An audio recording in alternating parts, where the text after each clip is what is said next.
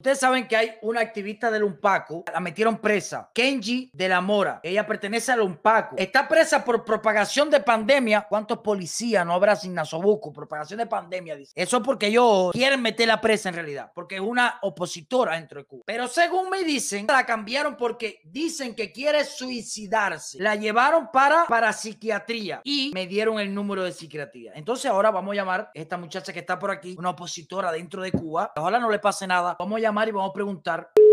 Psiquiatría, buenas noches. Oye, buenas noches. Eh, mira, eh, te llamo para preguntarte por Kenji de la Mora, que me dijeron que la trasladaron para ahí por un problema de una alteración que tuvo. Por eso ¿A que, qué hora fue eso? que mira, ella hace como cuatro días que fue trasladada ahí. Yo lo que quiero saber si ya la sacaron de ahí para entonces yo llamar y, pre- y preguntar dónde que está a la policía. A ver, nosotros tuvimos una paciente con ese apellido. ¿Qué pasó con Aquí, ella? le voy a decir, espérese un momento, déjeme, espérese. Le voy a decir cuándo fue la última vez que tuvo esa paciente. Ok. Ah, se dice Kaylee, Keiligi de la Mora, sí, ella, ella misma. Ok, dígame, ¿cuándo, Dígame. ¿cuándo fue la última vez que estuvo ahí? ¿eh? No, Keiligi. ella está. Ella está ahí. Ah, ok. Sí. Quisiera saber cómo, Sí, quisiera saber cuál es la situación de ella de salud en estos momentos. bueno, ella se encuentra bien. ¿Se encuentra bien? ¿No En tiene? este momento está tranquila. Ok, ¿tiene custodia, ¿Eh? ¿tiene custodia de, de la, Sí. de la, de la Sí, policía ahí? Sí. Ok, ok, ok. Entonces, ¿Quién me habla ahí? yo, un familiar de ella.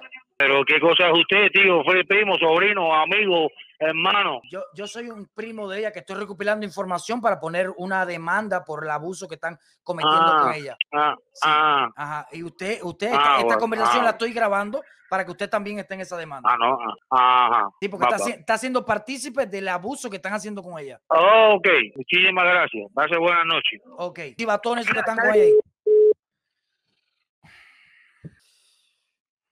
Dígame si ustedes alguna vez no han sentido una impotencia que, que, eh, a veces mejor callarse para no hablar. Esta muchacha que está por aquí, una activista del Unpaco, opositora, no ha hecho nada, solamente decir la verdad de lo que pasa en Cuba, apresada por cargos que no existen, propagación de pandemia, cuando ha visto una pila de policía descarado, la trasladaron a un lugar de psiquiatría. ¿Ustedes saben lo que quiere decir eso? Un lugar de psiquiatría donde pueden ponerle cualquier cosa que la maten, porque así funciona la dictadura.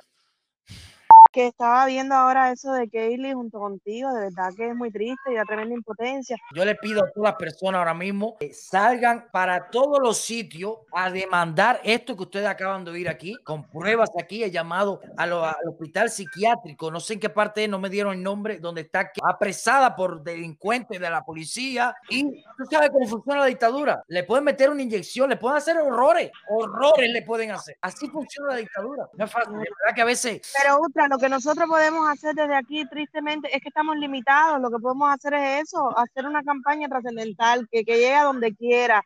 una muchacha que está ahora mismo en manos de dictadura, que está siendo ahora mismo seguro torturada, porque eso de hijo de puta creo cualquier cosa. Aquí está. Cómanse las redes sociales. Y si van de mi parte, no quiero cosas bonitas. Hijos de lo que a ustedes les salga, díganlo, porque no sabemos lo que está pasando. Esta muchacha joven con dos timbales amarillos entre las patas, que denuncia la dictadura dentro de Cuba, pertenece a un Paco, que es lo que está pasando allí en esa unidad con esos represores. Hacemos responsable a la dictadura de Cuba de cualquier cosa que le pase, no ahora, en cualquier momento en el futuro a esta muchacha.